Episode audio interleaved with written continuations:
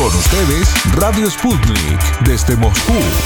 Vamos a ver, cambiemos de tema y hablemos de algo aparte de temas políticos. Decidido pues, cuestión aparte. Soberanía tecnológica. Esta es la estrategia adoptada por Rusia frente a las sanciones occidentales, una agresión que incluye la prohibición de las exportaciones al país de tecnologías y hasta repuestos para los equipos adquiridos anteriormente. Nuestro compañero Víctor Ternovsky amplía el tema. Saludos Víctor, saludos estimados oyentes. Me encuentro en una nueva edición de Inoprom. Es la mayor feria industrial de Rusia y es aquí donde el premier del gigante euroasiático, Mikhail Mishustin, dejó claro que el país no volverá a caer en dependencia de Occidente y él resaltó en ese sentido la extrema necesidad de potenciar las competencias y tecnologías propias. Subrayó que la soberanía tecnológica es es una tarea difícil, pero sí es posible. Entre los pasos a dar en esta dirección el ministro destacó la importancia de formar cuadros para el sector tecnológico, empezando desde la escuela. En este contexto, adelantó la creación de centros de ingeniería para jóvenes, al tiempo que instó a potenciar la comunicación entre el sector universitario y productivo, tanto en lo que tiene que ver con la formación de cuadros, como también con la creación de condiciones para que la educación incluya prácticas laborales que sirvan de entrenamiento al estudiante. Una práctica que por otro lado ya existe y por ejemplo en el caso de la Universidad Federal de Kazán así es. Un equipo de estudiantes de su Instituto de Matemática Computacional y Tecnologías Informáticas exhibió en la feria Inoprom un prototipo de tractor autónomo, un aparato solicitado por una planta rusa.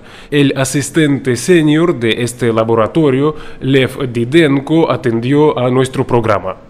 Cabe señalar además que son numerosas las instituciones rusas de educación superior que constituyen potentes centros de innovación. También es el caso de la Universidad Estatal de los Urales del Sur, cuyos estudiantes presentaron en Inoprom su proyecto de la construcción de un cohete de ida y vuelta cuyas características superan a sistemas análogos de otros países. В Казанском федеральном университете уже довольно-таки давно существует практика, когда Hace tiempo que la Universidad Federal de Kazán está cooperando con el sector industrial, una gran oportunidad para los estudiantes de los más de 20 institutos que forman parte de nuestro centro docente, del que salen profesores hasta especialistas en inteligencia artificial. Ocurre que los mejores estudiantes empiezan a trabajar en los últimos años de su carrera universitaria, habiendo una gran demanda por parte de compañías tecnológicas. Fruto de esta cooperación es este prototipo de tractor autónomo que hemos creado junto a la planta MTZ Tatarstan. El prototipo constituye un ejemplo de cómo se puede dotar máquinas de este tipo de sistemas no tripulados. Puede ser conducido tanto tradicionalmente como también a distancia, es decir, sin conductor, así como mediante un algoritmo informático que desarrollamos para este objetivo, algo que amplía considerablemente sus funciones.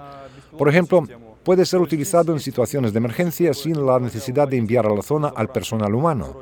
Uno de los problemas de Ekaterimburgo son incendios de turba, muy peligrosos para los bomberos.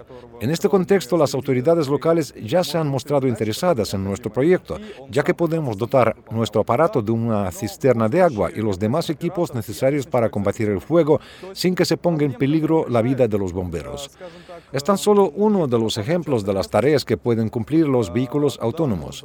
Fue nuestro equipo universitario el encargado de crear el cerebro de este aparato, donde aplicamos las tecnologías de visión artificial y aprendizaje automático, así como las tecnologías autónomas. Nos tocó diseñar este sistema incluso para el gigante de la industria automotriz rusa, el grupo de empresas KAMAZ. En este contexto, nuestra universidad ofrece profundos conocimientos en temas informáticos, así que damos la bienvenida a todos aquellos estudiantes quienes quieran convertirse en especialistas altamente demandados.